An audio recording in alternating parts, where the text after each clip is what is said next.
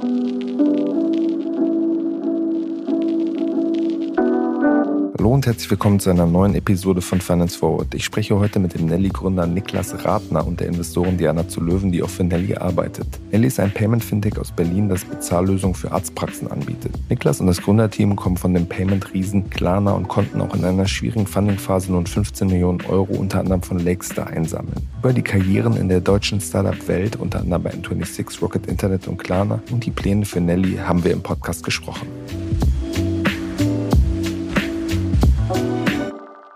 Hallo Diana, hallo Niklas, herzlich willkommen bei Finance Forward. Hallo. Hallo Kaspar.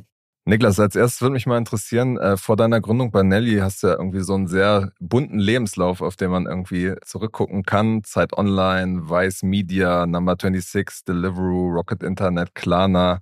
Allein irgendwie bei den letzten vier Namen kannst du ja wahrscheinlich irgendwie so ein Buch über die deutsche Gründerszene schreiben. Wie siehst du die Station so ein bisschen im, im Rückblick von heute?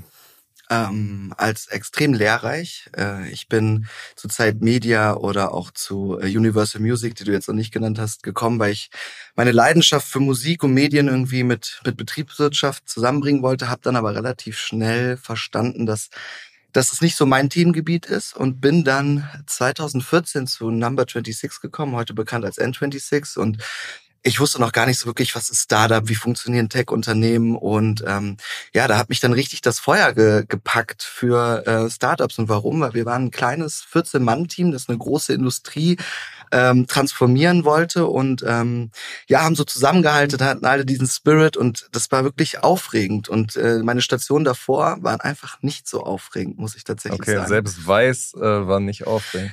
Es war, es war interessant. Ich wollte Content Marketing verstehen und lernen. Es war cool, da zu arbeiten, genauso wie bei Universal Music, aber aufregend oder spannend weniger.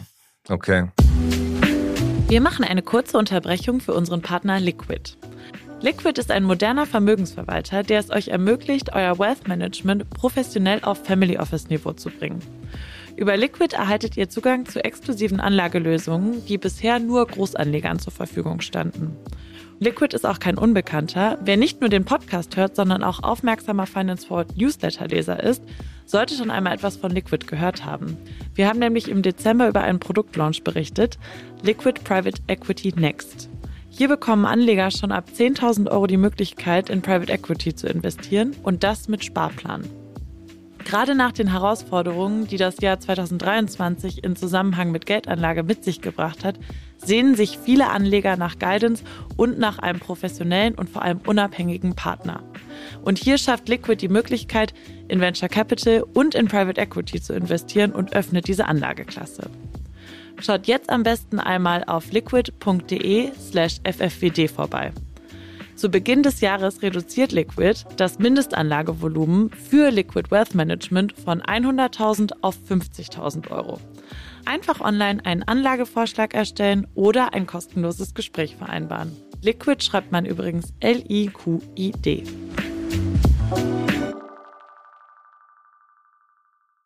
Und wie hast du dann äh, Number 26 Deliveroo Rocket mhm. erlebt. Das waren ja auch, ist ja auch ja. so eine Sturm- und Drangzeit, zum Beispiel bei Deliveroo, mhm. wahrscheinlich vergleichbar mit Gorillas äh, gewesen. Ja. Bei Deliveroo war ich tatsächlich vier Monate, also gar nicht so lange. Ähm, war direkt wieder rausgeflogen. Ähm, nicht ganz. Äh, sozusagen bin ich ja von Rocket Internet dann ähm, äh, geholt worden mit der Mission, äh, Volo äh, hieß es damals, äh, später bekannt dann als Fedora aufzubauen. Ähm, deswegen kann ich vielleicht mehr über Rocket Internet sprechen. Und für mich war das wirklich die, die spannendste Zeit meiner beruflichen Karriere vor Nelly. Warum? Weil ähm, damals in diesem Kontext Rocket Internet wirklich man die Möglichkeit hatte, extrem stark zu wachsen. Es waren extrem viele junge, hungrige ähm, Menschen, smarte Menschen, äh, denen sehr, sehr viel Vertrauen entgegengebracht wurde. Und das hatte ich, äh, kannte ich in der Form noch nicht. Also ich bin da hingekommen, ich hatte keine Führungsverantwortung bisher, keine Leadership Experience und hatte plötzlich ein Vertriebsteam von 30 Menschen und ähm, man wurde so richtig ins kalte Wasser geschmissen. Ich habe dann ähm, sehr viel dabei lernen dürfen ähm, und bin wirklich an mein Maxi Maximum gekommen. Es gab da so eine äh, bezeichnende ähm, Episode in dieser ganzen Zeit. Das, da hatten wir, ich glaube, das war so zwei Monate nachdem ich da war, gab es dann so ein, so ein Summit mit allen ähm, City-CEOs von Foodora und da war dann Mark Samba und hat so eine Rede gehalten und hat mich dann einfach auf die Bühne geholt und hat einfach gesagt, du erzählst jetzt mal allen, wie man Vertrieb macht.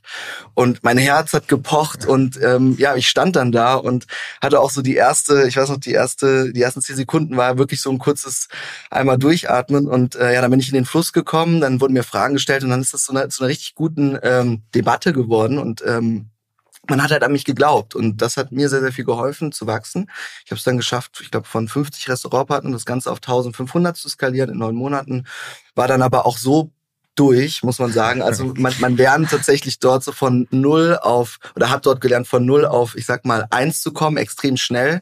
Es war dann aber für mich auch sehr gut, nochmal zu Klarna zu kommen und dort zu lernen, was es bedeutet, nachhaltiges Unternehmen mit einer eher schwedischen, mehr sozialen Kultur ähm, und wie man es schafft, von, sage ich mal, einer eine Milliarde Bewertung auf eine 30 Milliarden Bewertung zu kommen. Und wieder zurück.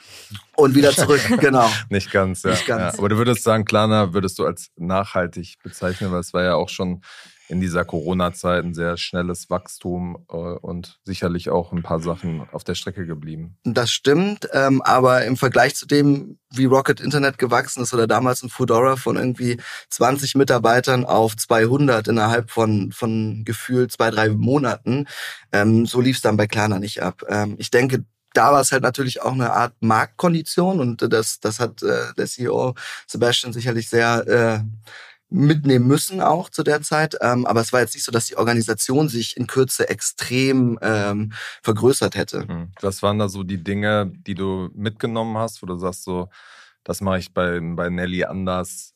So ähm, diese Schlüsse habe ich irgendwie aus, dieser, aus diesen unterschiedlichen Einblicken, die ich bekommen habe, was habe ich da mitgenommen? Also tatsächlich einmal ähm, Vertrieb und wie man Vertrieb aufbaut und ähm, damit umging. Klarna hatte die Thematik, dass sie in Deutschland dadurch gewachsen sind, dass sie ähm, also Growth by Acquisition. Sie haben weiter, also Unternehmen aufgekauft und die dann implementiert sozusagen im Unternehmen. Und ich glaube, da ist einiges nicht ganz so ideal gelaufen. Das heißt also, ich habe mir im Vorfeld sehr stark oder mache mir sehr viel Gedanken darüber, wie baut man Incentivierungsstrukturen auf, die nachhaltig sind. Denn irgendwie dann später wieder zurückzurudern und Dinge zu ändern, ist, ist vergrault ein Team.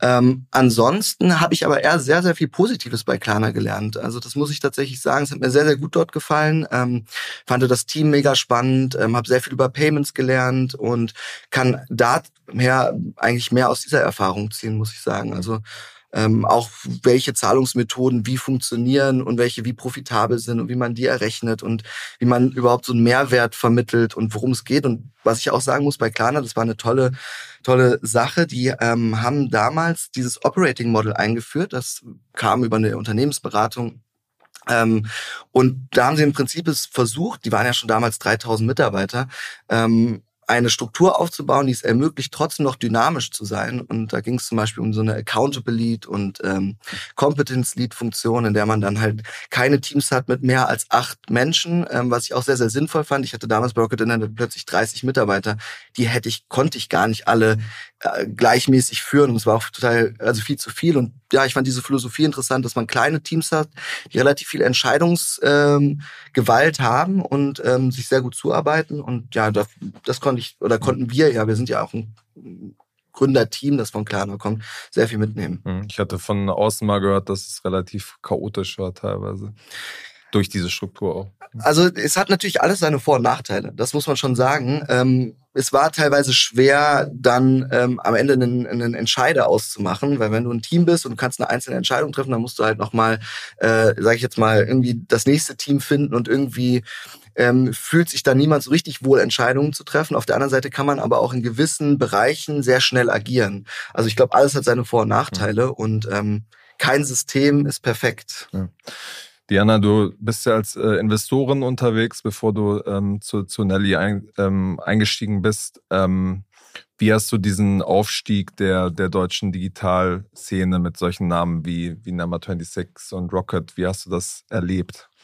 Also ich muss sagen, ich habe mich ja schon im Studium auch viel mit dem Thema Startups befasst. Ich habe eigentlich da so meinen damaligen Mentor kennengelernt, den Thomas Bachem, der die Code University gegründet hat und fand es eben total spannend, sich das alles anzugucken und auch für mich eben als ja auch Creatorin, also als äh, Influencerin zu sehen, wie ich diese ganzen digitalen Tools jeden Tag nutze und welchen Mehrwert das mir bringt und auch zu sehen, dass das für meine Community ja auch irgendwie spannende Themen sein können und auch spannende, äh, spannende ja, Tools zum Nutzen, war das für mich schon relevant, auch teilweise dann als Investorin so zu merken, okay, ich möchte mich auch mehr mit solchen Themen befassen. Mein erstes Investment war ja Fantasy, die machen erotische Hörgeschichten für Frauen, ähm, die auch immer noch super weiter wachsen, jetzt auch nach Frankreich gehen. Und da fand ich es aber auch schon spannend, dass man einfach so Dinge, ja, die es schon gab, einfach so neu gedacht hat. Ähm, und das finde ich eben bei ganz vielen, auch bei Nelly ja so ein Case, dass man so denkt, hä, warum hat das eigentlich nie jemand mal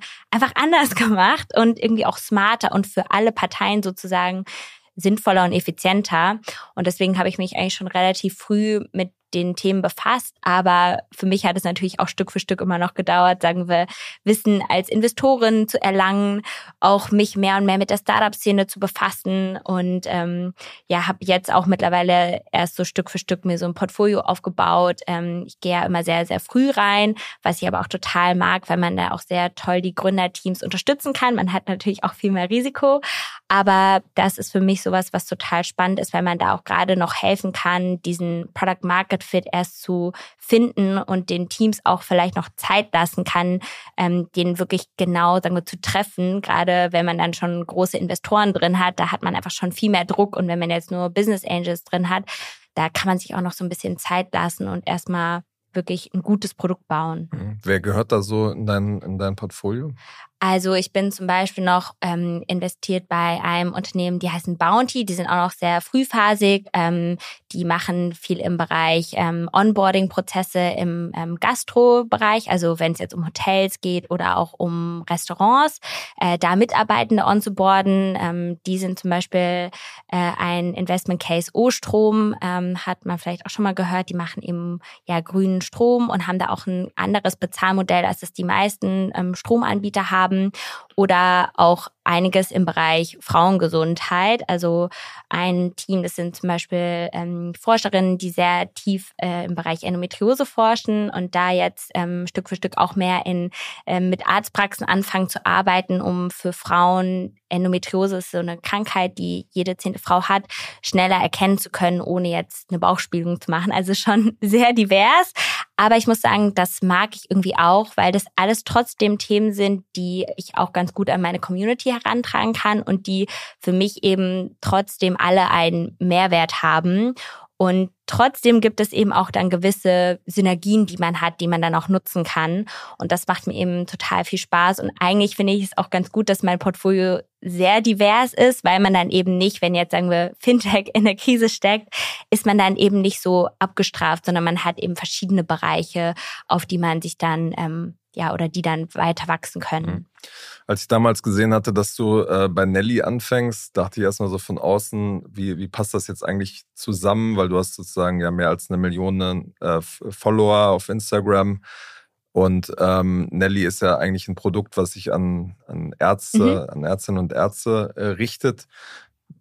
Warum glaubst du, dass du da quasi mit deiner Expertise als, als Content Creatorin ähm, äh, quasi einen Mehrwert schaffen kannst?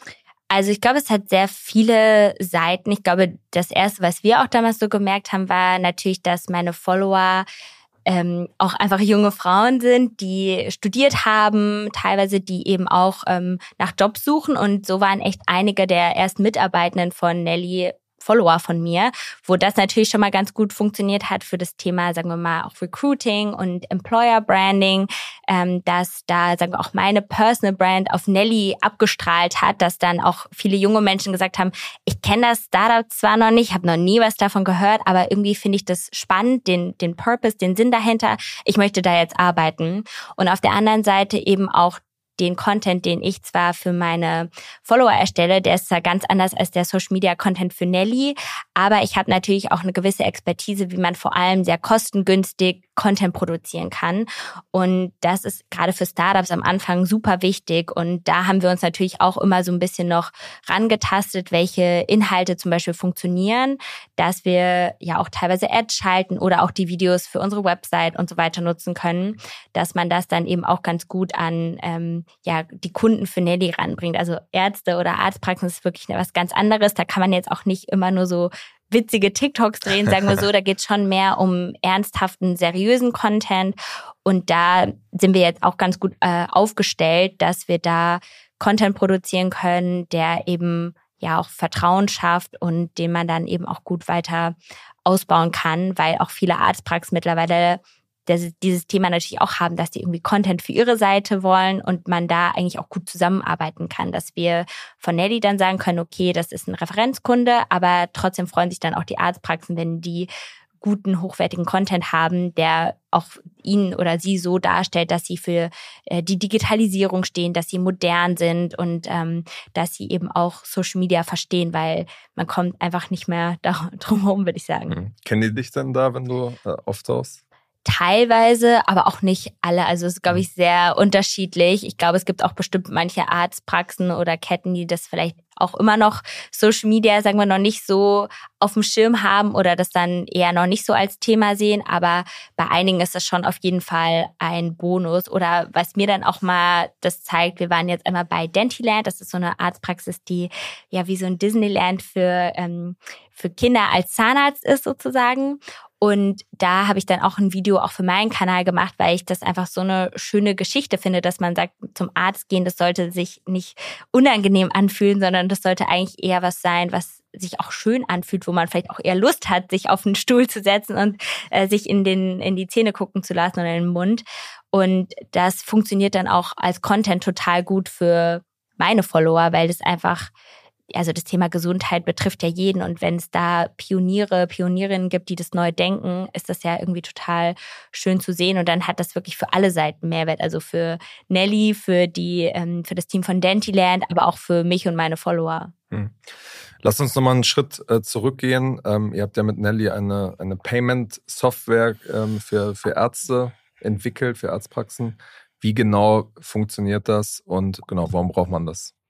Also vielleicht erstmal, warum braucht man das? Ähm, oder vielleicht noch mal einen Schritt zurück. Wie sind wir überhaupt da hingekommen? Ähm, ich habe ja schon mal noch mal initial erzählt, dass ich ein paar Startup-Stufen ähm, äh, hinter mir hatte, ähm, das auch noch mal studiert hatte. Und wir sind tatsächlich an, an die Idee gar nicht so rangegangen, dass wir gesagt haben, wir, wir sehen schon ein Problem, sondern wir haben wirklich nach Problemen gesucht und erstmal geschaut, was für Probleme können wir eigentlich über weitere Prozesse und vertikalisierte SaaS-Lösungen ähm, lösen. Und ähm, dabei ist uns tatsächlich einfach dieser Verwaltungsaufwand und der Fachkräftemangel im Gesundheitswesen aufgefallen. Das war tatsächlich bei so einem klassischen Arztbesuch. Und wenn man sich halt anschaut, wie die Prozesse in der Arztpraxis laufen und da mal tiefer geht, ist man tatsächlich erstaunt. Es funktioniert noch so wie vor 30, 40 Jahren. Und das hat verschiedene Gründe. Ähm, einer ist tatsächlich auch, dass ähm, die, der Datenschutz im medizinischen Bereich sehr, sehr hoch ist und dass sich deshalb, äh, und das sehen wir zum Beispiel auch mit der EPA, ähm, digitale Lösungen sehr schwer tun. Und ähm, ja, tatsächlich, wenn man sich das alle anschaut, man hat von der Patientenaufnahme, und das kennen wir wahrscheinlich alle, dieses Klemmbrett mit dem Anamnesebogen, in dem halt wirklich noch die Patientenaufnahme auf Papier stattfindet, wo dann Papier eingescannt wird, abgetippt wird. Da geht sehr, sehr viel Zeit verloren. Und wenn man sich dann anschaut, was sind eigentlich die Probleme von, von Arztpraxen, das größte Problem ist Fachkräftemangel. Und wenn man sich dann anschaut, was sind so die Probleme von den Fachkräften, dann sieht man halt relativ schnell 90 Prozent beschweren sich über zu viel Bürokratie und Dokumentationsaufwand. Und so haben wir dann überlegt, wie wie können wir mit unserem Know-how, mit dem Team, was wir haben, ähm, ja, eine, diesem entgegenwirken. Und dann haben wir halt gesehen, okay, wir haben eine Chance über das Know-how, was wir im äh, elektronischen Signaturbereich haben, aber auch im, im Fintech-Bereich, ähm, manu manuelle Prozesse zu automatisieren. Und das ist eigentlich das, das ist relativ einfach gesagt, aber genau das, darum geht es am Ende des Tages. Also wir bieten eine Lösung an, die ähm, das Papier aus der Arztpraxis holt, das Dokumentationsprozesse automatisiert, das Unterschriftsprozesse digitalisiert und die im Prinzip menschenfrei löst. Also es muss nicht mehr eine äh, medizinische Fachangestellte oder ein Fachangestellter mit Patienten ähm, im Austausch sein, sondern das passiert halt einfach darüber, dass Patienten äh, in die Praxis kommen, QR-Code scannen, sich ins Wartezimmer setzen und dann ähm, ihre Daten ein, äh, sozusagen ausfüllen. Also auch schon ihre medizinische Vorgeschichte Genau. können Sie da eingeben. Genau, und auch die Anamnese. Und was jetzt das Interessante ist, es gibt halt schon Praxisverwaltungssysteme, die ähm, wurden aber meistens so in den 90ern oder Anfang 2000er entwickelt und werden immer noch ähm, so, wie sie damals etabliert wurden, in der Arztpraxis genutzt. Und das hängt auch damit zusammen, auch wieder Fachkräftemangel, dass ähm, ja die Menschen, die dort arbeiten, sich an ein System gewöhnt haben. Und es ist unglaublich schwer, dieses System auszutauschen. Also deswegen haben sich auch schon sehr, sehr viele Lösungen in dem Bereich schwer getan. Weil es ist, man, man kann das so vergleichen, wie wenn ich jetzt die Praxisverwaltungssoftware aus der Arztpraxis rausnehme, es ist wie eine Herz-OP.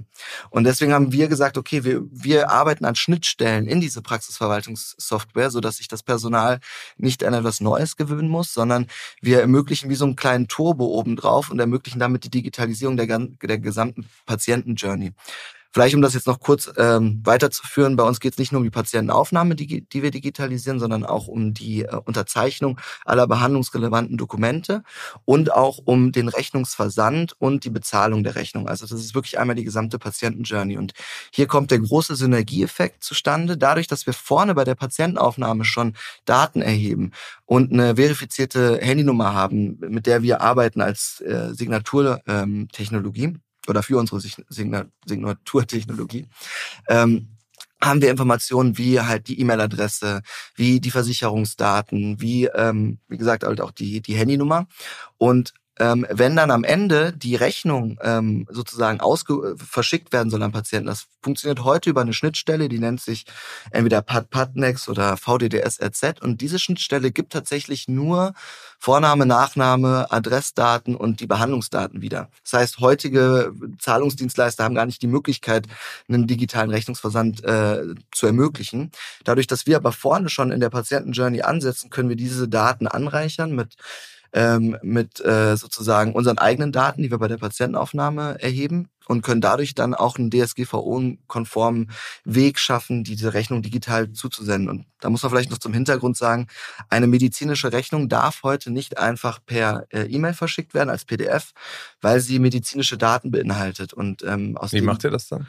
wir machen das über einen Link, über per SMS oder auch E-Mail und ähm, dann können Patienten auf diesen Link klicken, bekommen dann ein One-Time-Password und geben dieses ein und können dann auf ihre Dokumente und Rechnungen ähm, zugreifen. Was für Bezahlmethoden bietet ihr da mittlerweile schon an? Tatsächlich ähm, klassisch Kreditkarte, Lastschrift, ähm, PayPal, alles das, was heute gängig ist im Online-Bereich. Ähm, Auch bei No Pay Later, so Genau, aber- und Ratenkauf. Genau, was vielleicht da interessant ist, unser Produkt ist ja ein, ähm, also was wir machen, ist wir, also das, was das Kernprodukt, was heute im Markt äh, Standard ist, ist, dass es gibt Factoring-Anbieter, die kaufen die Forderungen der Arztpraxis auf und kümmern sich dann im Prinzip um den gesamten äh, Rechnungserstellungs- äh, Erstellungs- und Zusendungsprozess und dann auch darum, das Geld von Patienten einzuholen und überweisen aber nach der Ausbuchung der, der Arztpraxis sozusagen 24 Stunden in der Regel das Geld schon auf das Konto. Ähm, wir sehen, das bieten wir an. Heute schon haben wir unsere eigene Lösung. Ähm, was wir anders machen, ist, dass wir die Rechnung digital zustellen. Das heißt, man muss nicht mehr warten, bis irgendwo so ein, so ein Brief ankommt von zu Hause. Und wir ermöglichen Patienten direkt diese Rechnung äh, digital zu erhalten und per Klick zu zahlen und dann zum Beispiel auch einen Ratenkauf aus, auswählen zu können. Was wir aber auch sehen, ist, dass das ist nicht der Gamechanger. Das ist das, was heute Standard ist. Und wohin wir uns jetzt entwickeln, ist tatsächlich ein Checkout-Produkt zu haben, weil wir erkannt haben, dass Arztpraxen gar kein Factoring zwingend brauchen. Das ist zwar eine Lösung, die sie alle machen, um den Verwaltungsaufwand zu reduzieren. Das ähm, liegt daran, dass man so in der Arztpraxis und in der Zahnarztpraxis im Schnitt zwischen 500 und 1000 Rechnungen pro Monat hat, die rausgeschickt werden müssen von Zuzahlungen von 20 Euro bis hin zu Paar Äh, tausend. paar Ta- Zahnarzt. genau. Genau, ähm, und von daher, und die Zahlungsmoral in dem Bereich ist aber extrem gut. Also das Zahlungsausfallrisiko ist deutlich geringer, äh, also unter einem Prozent, als es jetzt zum Beispiel äh, im E-Commerce-Bereich, wie zum Beispiel für Anbieter von Klarna der Fall ist. Das heißt, was wir machen, ist, wir bieten zum einen eine Factoring-Lösung an für Zahnarztpraxen, also ein Buy Now, Pay Later-Produkt für Zahn- und Arztpraxen, die das benötigen. Das kommt natürlich immer auf die Region an und das Klientel. Wir bieten aber auch einfach nur die digitale Rechnungszustellung und die Prozessierung der Zahlung an. Und dann erhalten Arztpraxen im Prinzip das Geld dann, wenn Patienten es zahlen. Wir müssen das Risiko nicht nehmen, können dadurch aber ähm, ja geringere Zahlungsgebühren ähm, veranschlagen und ähm, haben dadurch einen, einen Effizienzgewinn ähm, und auch eine Kosteneffizienz. Also bringen im Prinzip Fintech-Know-how in diesen Bereich mit rein. Hm. Diana, wenn du in den äh, Praxen damit unterwegs bist, was für eine Resonanz äh, bekommt ihr da? Weil mein Gefühl ist, dass sie oft so heads down sind äh, und nicht, nicht sehr offen für, für neue Prozesse, für neue Technologie sind. Manchmal werden Termine sogar noch irgendwie mit Stift und Zettel gemacht. Ja. Also wie schwierig ist das da auch, sowas zu erklären? Also Niklas hat es ja schon so ein bisschen gesagt, dass vor allem das Thema des Fachkräftemangels einfach unglaublich wichtig ist und das spielt auch Nelly eben so in die Karten, dass man auch merkt, also wenn man auch mit medizinischen Fachangestellten spricht, also MFAs, ZFAs, ähm, erstens merkt man, dass es total rückläufig ist, dieser, ähm, diese Ausbildung. Es wollen eben immer weniger junge Menschen machen und äh, ganz viele Arztpraxen, für die ist das eben ein großes Problem, dann auch weiter zu wachsen, weil sie einfach die, das Personal nicht mehr finden. Und Nelly hat da eben den Vorteil, dass es dem bestehenden Personal den Alltag erleichtert. Also es macht jetzt ähm, medizinisches Fachpersonal nicht redundant, aber es erleichtert eben den Leuten die Prozesse. Also zum Beispiel auch ein Thema, ähm, auch hier in Berlin zum Beispiel, in Prenzlauer Berg ist eine Praxis, Praxis, die eben auch viele ähm, Patienten hat ähm, mit Migrationshintergrund, die zum Beispiel jetzt kein Deutsch können, aber eben vielleicht ähm, andere Sprachen. Und Nelly kann eben auch in anderen Sprachen direkt genutzt werden. Und das ist eben für alle Seiten total einfach und erleichtert vor allem auch den Menschen am Empfang natürlich die Arbeit. Und deswegen ist es natürlich am Anfang haben viele Angst, ähm, dass sie denken, ihr Job ist dadurch weg. Aber eigentlich erleichtert es eben ihnen den Job, dass sie dann einfach ja leichter mit den Patienten umgehen können und sie müssen nicht mehr alles sonst ist ja wirklich, man nimmt diesen Zettel, dann schreibt der Patient es auf, dann wird es irgendwie abgetippt und dann muss das Ganze nochmal ähm, eingescannt und geschreddert werden. Und da fallen einfach so viele Sachen weg, dass dann doch das medizinische Fachpersonal erkennt, dass es einfach für sie Mehrwert ist. Und das ist auch wirklich das Schöne, wenn man dann mit den äh, Leuten am Empfang spricht, dass sie einfach dankbar für diese Lösungen sind und dass auch Stück für Stück immer mehr Patienten da auch ein Verständnis für haben. Also viele fragen natürlich immer, was ist mit den alten Leuten? Ähm, und da ist es natürlich auch so, klar, es gibt immer mal Menschen, die das vielleicht ähm, nicht nutzen können oder wollen, aber es gibt ja immer noch für Einzelfälle, sagen wir, die, die Zettellösung oder Nelly kann man auch jetzt auf einem Tablet oder so nutzen, wenn Arztpraxen das haben. Aber dass auch schon immer mehr Menschen, vor allem auch durch Corona, wo man ja auch den digitalen Impfausweis hatte, das kennen, ne? dass man so sein Smartphone irgendwie benutzt und zeigt, wenn man zum Arzt geht. Und deswegen ist es da eigentlich total gut zu sehen, dass sich das auch immer mehr einfach rumspricht und dass es einfach ein Produkt ist, was die Arbeit erleichtert. Und dann ist es, glaube ich, auch teilweise Stück für Stück natürlich leichter, ähm, da den Vertrieb zu machen und auch dieses, sagen wir, Word of Mouth von Arzt zu Arzt, ähm, ja, befeuert das ja auch. Mein Eindruck, mein persönlicher Eindruck war immer, dass der Veränderungsdruck nicht so, nicht so hoch ist, weil es einfach jede mhm. Praxis überlastet ist und ja, für die Patientinnen und Patienten dann im Zweifel die Experience scheiße ist. Also man wartet dann Stunden, mhm. aber dieser Effizienzgedanke, ähm, dadurch, dass es auch so überlastet ist, schwierig ist, umzudrehen. Das ist, ist richtig. Vielleicht an der Stelle, ich bin ja so ein Go-to-Market-Mensch. Ja. Ich habe das irgendwie ein paar Jahre gemacht und wir haben uns schon, wir haben natürlich diese Fintech-Chance gesehen. Ähm, uns war aber klar, und das habe ich auch bei Number 26 und auch bei Klarna gelernt, ist, um einen Fintech-Markt zu cracken, geht es im Endeffekt um Prozessinnovation.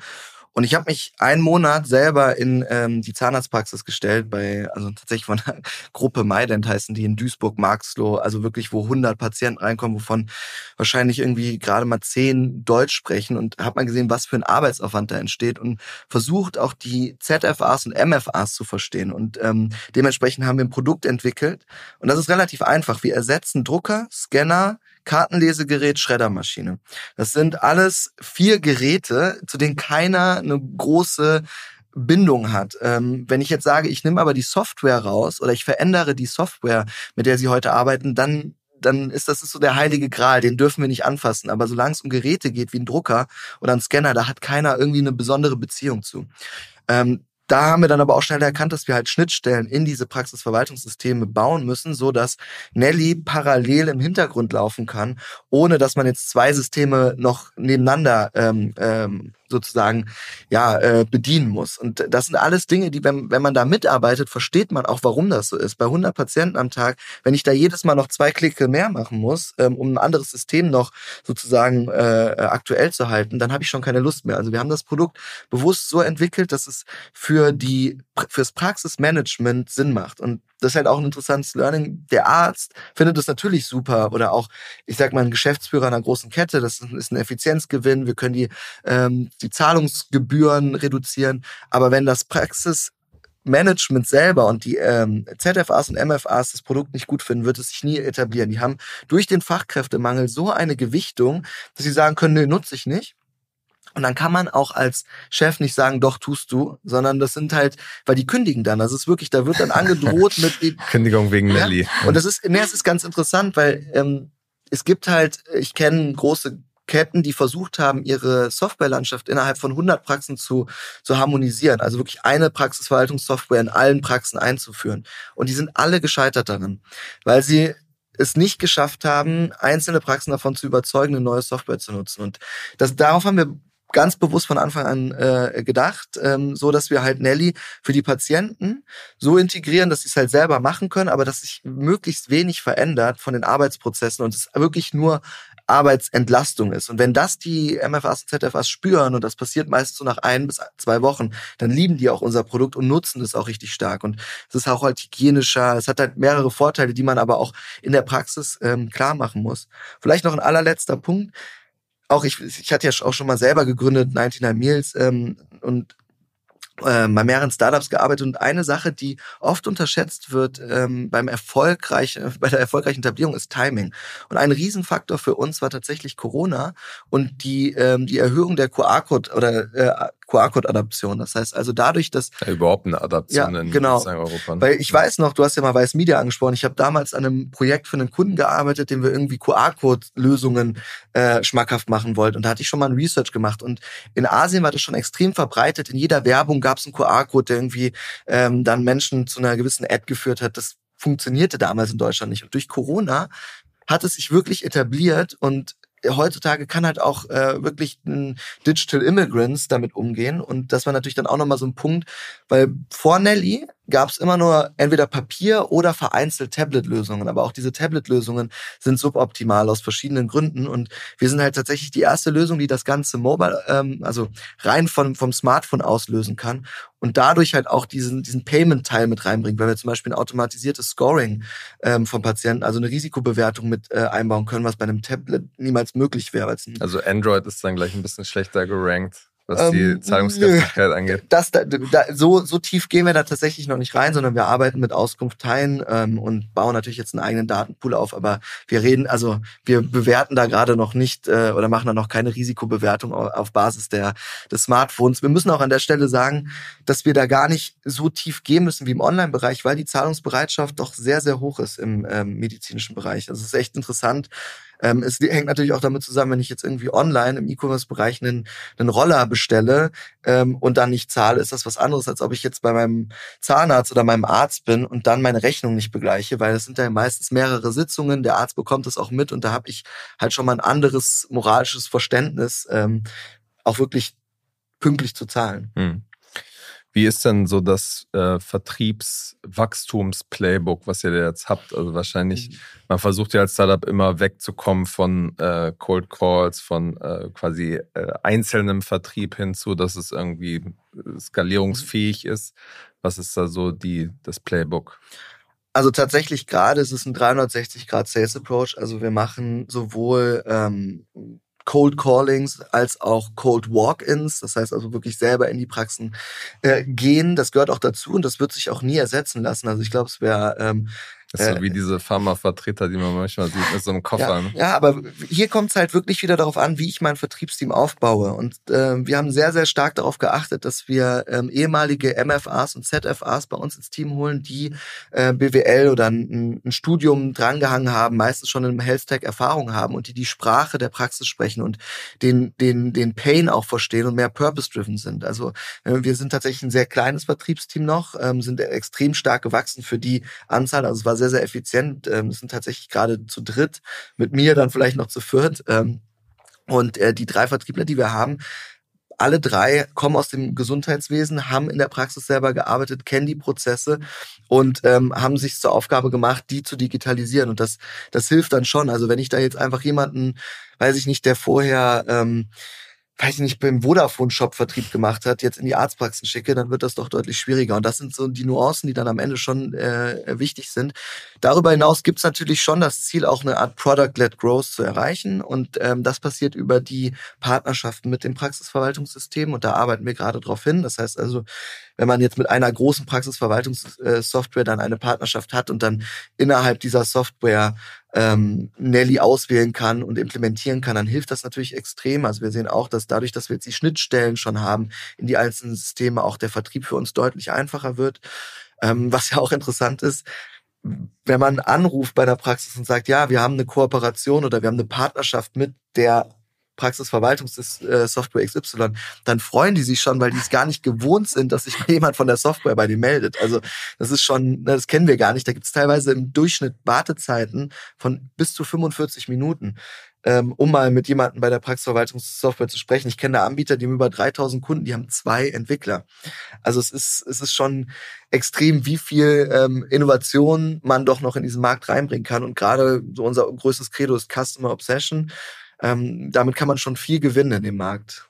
Und ich glaube, was vielleicht ja auch noch dazu kommt, ist wirklich, was du meinst mit diesen 360 Grad, dass wir auch viel mit ähm, bekannten Ärzten zum Teil eben auch arbeiten, die uns irgendwie weiterempfehlen, die schon ein gewisses Vertrauen haben und dann noch diese Schnittstelle, dass man irgendwie auf Social Media teilweise auch viele Informationen einfach findet, was auch das ähm, Sales-Team einfach nutzen kann, äh, dass es immer sehr leicht ist. Das ist, glaube ich, auch das Gute an dem Produkt, wenn man da jetzt in der Arztpraxis eben geht und Nelly pitcht, geht es einfach super einfach direkt mit dem Smartphone und das ist einfach sehr bequem und einfach.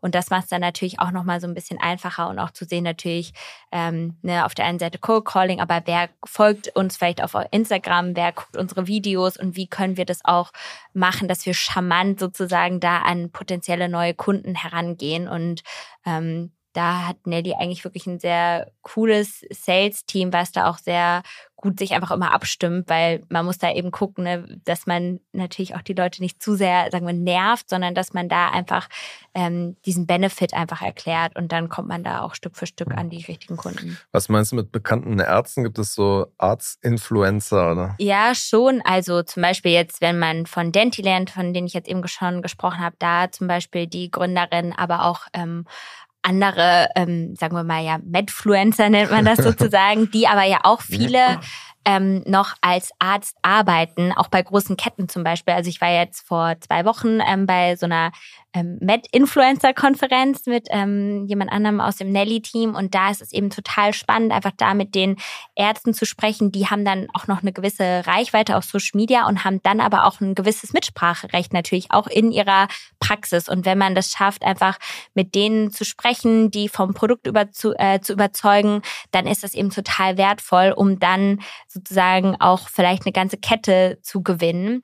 Und ähm, da würde ich sagen, sind wir auch schon immer ganz gut dabei, dass wir versuchen rauszufinden, wer sind da so ein bisschen die ja, Key Opinion Leader, ähm, dass man eben da auch gerade bei gewissen größeren Kunden vielleicht eben ja mit den richtigen Leuten sprechen kann und denen wirklich zeigt, welchen Mehrwert es einfach bietet. Weil sobald man einmal den Leuten so diesen Pitch gezeigt hat, dann verstehen sie auch, was das alles erleichtert.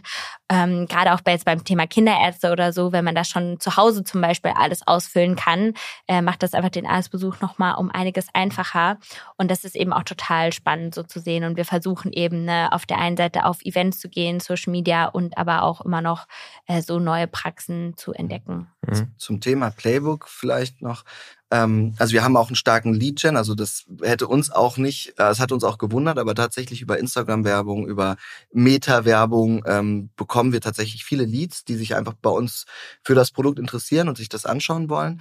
Darüber hinaus haben wir einen Bottom-up und Top-Down-Sales-Approach. Also ich habe relativ schnell erkannt, dass in diesem Markt natürlich diese MVZ-Strukturen entstehen und immer mehr ähm, Ketten entstehen, was im Prinzip was auch. Was mit MVZ? Das bedeutet, dass ähm, ähm, im Prinzip große Private Equity finanzierte Unternehmen Arztpraxen aufkauf, aufkaufen und dann ähm, die Nachfolge sichern. Also die kaufen dann tatsächlich sozusagen die, die Kassensitze der Ärzte und gucken dann, dass, äh, dass sozusagen neue Ärzte ähm, in die Praxis kommen und die weiterführen. Und so Roll-ups. Roll-ups, genau. Und das sind, ähm, die, die werden immer mehr. Wenn man auch ins europäische Ausland schaut, ist da Deutschland noch relativ rückständig.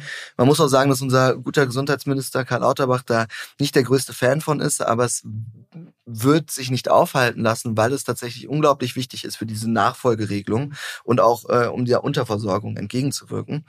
Und was wir gemacht haben, ist, dass wir hingegangen sind und erstmal einzelne Praxen dieser Verbände oder dieser Ketten ähm, closed haben, akquiriert haben, gezielt angegangen sind, dann über den Private Equity Fonds uns die Intro zu der Geschäftsführung haben geben lassen und dann äh, der Geschäftsführung den Pitch gegeben haben und gesagt haben, hey, guck mal, übrigens, wir haben schon zehn eurer Praxen hier, die das nutzen, informiert euch selber.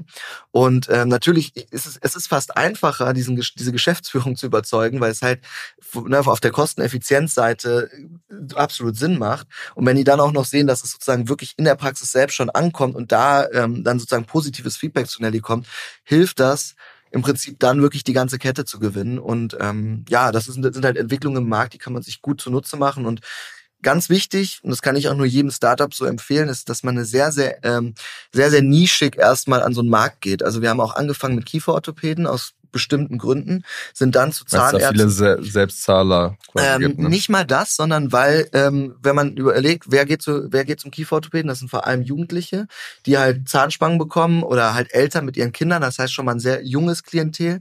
Kieferorthopäden sind im Prinzip nochmal die weitergebildeten Zahnärzte, die halt sehr innovationsoffen sind. Das haben wir halt relativ schnell erkannt. Die sind, die interessieren sich dann, wenn man sich die PVS-Landschaft, also die Praxisverwaltungssoftware-Landschaft anschaut, gibt es da nicht so viel Angebot. Das heißt, mit einer Schnittstelle können wir schon den größten Teil abdecken und haben dann erstmal geschaut, dass wir für diesen Bereich die perfekte Lösung entwickeln, sind dann weitergegangen in den Dentalbereich, dann äh, in den humanmedizinischen Bereich und dadurch kann man sich dann sehr, sehr gut sozusagen ausbreiten, anstatt dass man eine Lösung versucht zu entwickeln für ich weiß nicht, alle Arztpraxen, weil dann wird's für niemanden so richtig gut. Und dann, ähm, das vielleicht auch noch der Punkt ist, ist halt Referral, also Weiterempfehlung in dem Markt ist ein Riesenfaktor. Ähm, das heißt, wenn man einen Arzt gewinnt und der wirklich glücklich ist und man so einen NPS-Score von, ich weiß nicht, über acht hat, dann hilft das extrem. Also das merken wir auch, dass dann sozusagen schon unter den Ärzten gesprochen wird und ja, und zum Beispiel auch noch zum Thema Kieferorthopädie oder ein spezielles Vertical sich erstmal rauszuholen. Man kann dann auch auf Veranstaltungen gehen, auf Events und halt so ein Vertical wirklich ganz intensiv beackern, ähm, was auf jeden Fall hilft. Hm. Ja, ich habe noch zwei letzte Fragen. Zum einen würde mich interessieren, welche Rolle spielte äh, CEDA? Das ist ein amerikanischer mhm. Player, auch ein Unicorn, ein Deutscher, der das gegründet mhm. hat. Andreessen Horowitz und so ist da investiert. Mhm. Ähm, inwiefern äh, habt ihr euch da inspirieren lassen? Tatsächlich gar nicht. Also ich kannte die gar nicht, bevor wir Nelly gegründet haben. Wir haben uns, und das ist auch wirklich ein Stück weit meine Herangehensweise nicht von irgendwelchen Modellen oder einem Anderson Horowitz Artikel inspirieren lassen, sondern wir haben nach Problemen gesucht, die wir lösen können und dann geschaut, gibt es eine Bereitschaft für dieses Problem zu zahlen. Also es ist wirklich so sollte auch Entrepreneurship funktionieren, weil sonst haben wir eine Horde von Lösungen, die irgendwie auf den Markt drängen und nach einem Problem suchen. Ähm, natürlich ist es schön. Und Aber der VC-Markt funktioniert doch so, wenn man ehrlich ist, also dass man sich anguckt, was funktioniert in ja. den USA und das wird dann in Europa ja. auch finanziert, also zu großen Teilen. Stimmt, dass ähm, VC-Markt funktioniert oder eine erste Validierung, aber am Ende des Tages, wenn man sich schaut, anschaut, welche Unternehmen am Ende erfolgreich sind, das sind die, die halt wirklich mehr Probleme lösen, für die jemand bereit ist zu zahlen. Also eher auf, auf diesen, auf dieser Herangehensweise. Und wenn man sich sie da anschaut, ähm, die haben eine Lösung, sehr speziell für die USA. Sie haben ein relativ ähnliches Playbook gehabt, dass sie halt auch über eine Prozessinnovation in den Fintech-Bereich reingekommen sind, haben sich aber auf Krankenhäuser spezialisiert, lösen auch ein komplett anderes Problem als Nelly. Das muss man an der Stelle sagen, denn in den USA und in den Krankenhäusern ist es wirklich ein Riesenthema, dass Krankenhäuser überhaupt an das, das Geld zurückbekommen ähm, von Patienten. Also man muss das überlegen, dort kostet mal ein Tag im Krankenhaus 1500 Dollar ähm, für mal irgendwie was genäht bekommen. Und das ist klar, wenn man dann irgendwie, dass da nicht jeder gerade die Möglichkeiten, aber das, das ist ein, wirklich ein ganz anderes Problem, was die lösen. Von der Herangehensweise ist es aber ähnlich. Und ähm, was ich vielleicht an der Stelle noch sagen kann, wenn man an so einen Markt herangeht und ein Problem erkennt und dann weitergeht und weitergeht und immer mehr excited wird, ich glaube, dann ist es ein gutes Thema. Und das war halt schön bei uns, dass wir gesehen haben, Fachkräftemangel, ah, okay, wir haben hier ein Dokumentations-, Digitalisierungsthema, aber auch ein Fintech-Thema und das hat uns dann sicherlich beim Fundraising später geholfen, aber es ist auch immer ein Stück weit Glückssache. Also wir haben jetzt nicht nach einem Modell geguckt, hey, wie können wir CEDA auf Deutschland äh, adaptieren oder auf Europa. Ja, okay, ich meine, wenn man VCs oft so fragt, ja, was ist denn das Modell, dann kommen oft solche Antworten. Ne? Dass ja, man sagt, das ist XY für, äh, für Europa. Ja. Aber ich muss dazu sagen, es ist auch nicht richtig, weil das, was wir sind, wenn man das mal, wenn man sich in den USA mal ein Modell anschauen will, dann ist das eher Athena Health. Und äh, mit Athena Health die haben zum Beispiel eine Lösung, wo du deine Rechnung digital bekommst. Das ist ein Patientenportal. Du kannst von da aus direkt die Rechnung bezahlen. Du kannst sie an die Versicherung weiterleiten. Und das ist tatsächlich eher unser Role Model. Okay. Gar nicht so speziell CEDA. Alles klar. Und ähm, genau, letzte Frage, die mich noch interessieren würde. Ihr habt jetzt kürzlich eine Finanzierungsrunde über 15 Millionen Euro abgeschlossen, unter anderem Lakestar, die da investiert haben. Man hört jetzt so, wenn die Mikros äh, aus sind oft in der Szene, dass es äh, ziemlich schwierig ist, was so Finanzierungsrunden angeht, gerade jetzt abseits der ganz frühen Phase so gerade eigentlich den Bereich, in dem ihr seid, Series A, dass man Geld kriegt, um äh, richtig zu skalieren. Wie schwierig war es jetzt in, in so einer Zeit irgendwie Geldgeber zu finden? Tatsächlich ähm, würde ich, also es hört sich jetzt doof an, ähm, aber so schwierig war es jetzt für uns nicht, weil wir ähm, in einem Bereich sind, der jetzt von der Konjunktur nicht ganz so abhängig ist. Das ist auch eine Glückssache am Ende des Tages. Ich weiß noch, als wir Nelly gegründet haben, sind gerade alle Blockchain, Krypto-Startups durch die Decke gegangen und man hat sich so gedacht, wow. Neidisch ja, also warum machen wir es uns hier so schwer? Aber am Ende des Tages ähm, war schon immer der Gedanke, Arztpraxen und Zahnarztpraxen sind halt sehr ähm, stabile, ist ein sehr stabiler Geschäftsbereich. Und wir sind sehr stark gewachsen. Wir haben mehr oder weniger Fundraising on the fly gemacht. Das heißt also uns mit Fonds, die wir spannend fanden, sehr früh ausgetauscht und haben die ein Stück weit mit auf unsere Reise genommen, so dass die diese Fonds auch selber gesehen haben, wie sich Nelly entwickelt. Und so ist dann bei uns auch diese Preemption zustande gekommen. Also das heißt, wir haben gar nicht aktiv Fundraising gemacht, sondern die ähm, Lakestar hat uns sozusagen ein Angebot gemacht. Das nennt man Preemption. Und ähm, also quasi vorgegriffen eigentlich. Ne? Vorgegriffen, genau. Wir hätten eigentlich noch eine Runway gehabt, äh, die die ausgereicht hätte, eher so in Q3, Q4 ins Fundraising zu gehen und haben uns dann aber ähm, für das Angebot von Lakestar entschieden, ähm, weil wir den Fonds sehr, sehr gut finden, die Partner, ähm, die beiden, die mit uns arbeiten, Akis und Olli, ähm, sehr, sehr gut finden. Ähm, vor allem hat Olli und der kommt wieder auch Sida, hat ähm, da das erste Investment damals gemacht, also ganz, ganz early und hatte schon eine sehr starke Conviction über äh, zu dem Thema und kann uns da auch ähm, sehr gut mithelfen. Und von daher das heißt, ihr musstet da auch nicht irgendwelche Zugeständnisse machen, irgendwelches Kleingedruckte, ähm, von wegen, die kriegen erstmal ihr Geld äh, zweifach zurück und so weiter. Also so eine Lickpref, nee, ja. in, in der Hinsicht, äh, klar sind Verträge äh, etwas, ähm, also sind VCs grundsätzlich etwas vorsicht, vorsichtiger. Ähm, ich würde jetzt nicht sagen, dass, dass wir jetzt hier einen außergewöhnlich äh, ähm, besonders offenen Deal bekommen haben, sondern es war so, dass wir ein gutes Angebot bekommen haben, verhandelt haben und am Ende, wenn sich beide Parteien miteinander arbeiten wollen, dann findet man auch schon einen Weg. Aber wir hatten jetzt hier keine Knebelverträge okay. und äh, man muss auch sagen, es ist je nachdem, welches Modell man hat. Wir haben ja gerade gesehen, dass jetzt auch irgendwie ähm, äh, 1,5 Grad äh, Unicorn geworden ist. Also nach zwei Jahren, ähm, wenn man im, im richtigen Markt arbeitet und die richtige Traction hat. Ähm, und das ist ja auch wieder so, so ein Timing-Thema, dann, dann kann das auch relativ schnell gehen und auch gut laufen. Und ich glaube, davon profitieren wir gerade auch, dass, dass wir halt gerade in, in, in dieses Zeitthema fallen. Und ich denke, da ist aber auch wichtig, sich davon nicht beirren zu lassen, sondern am Ende geht es wirklich nur darum, dass unsere Traction gut ist, dass ZFAs, MFAs unsere Lösung gut finden und wie Michael Jordan schon so schön sagt, focus on the game and the rest comes by itself. So sehr weise auch. Ja.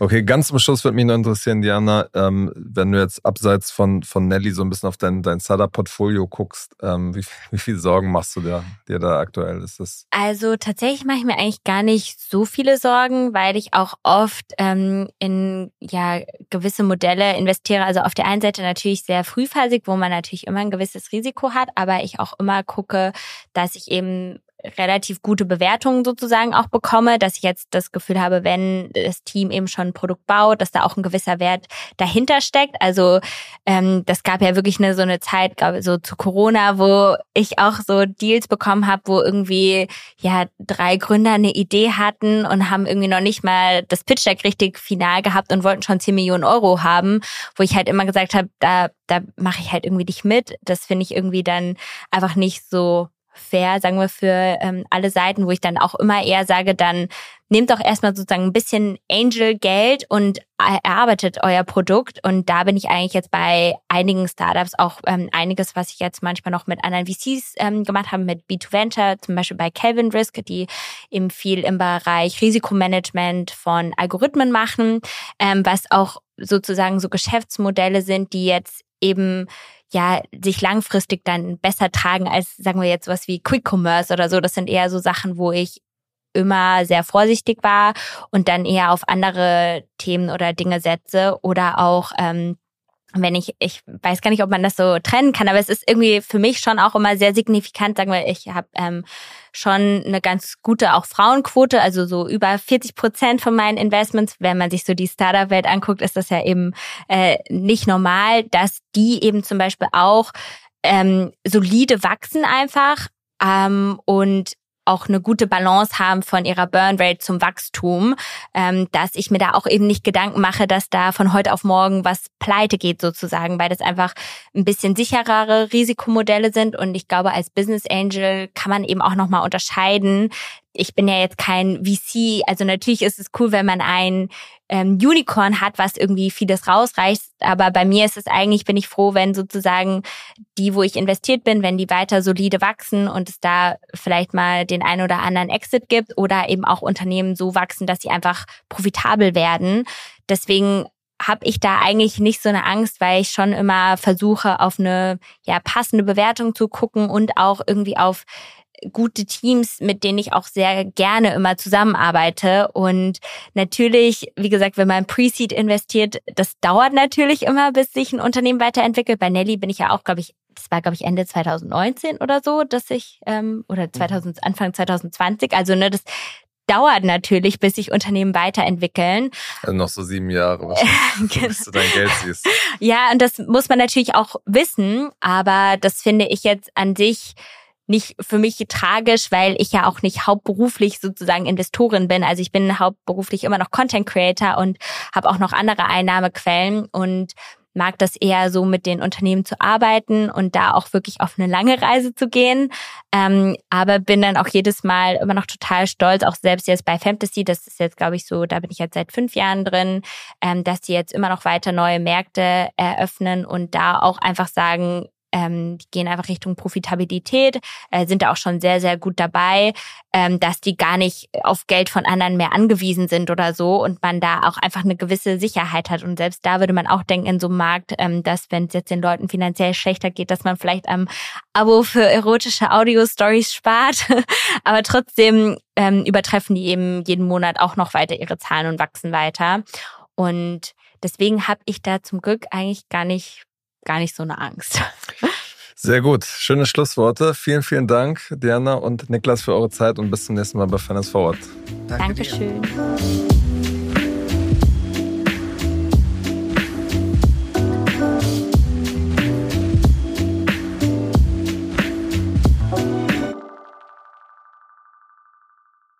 Dieser Podcast wird produziert von Podstars bei OMR.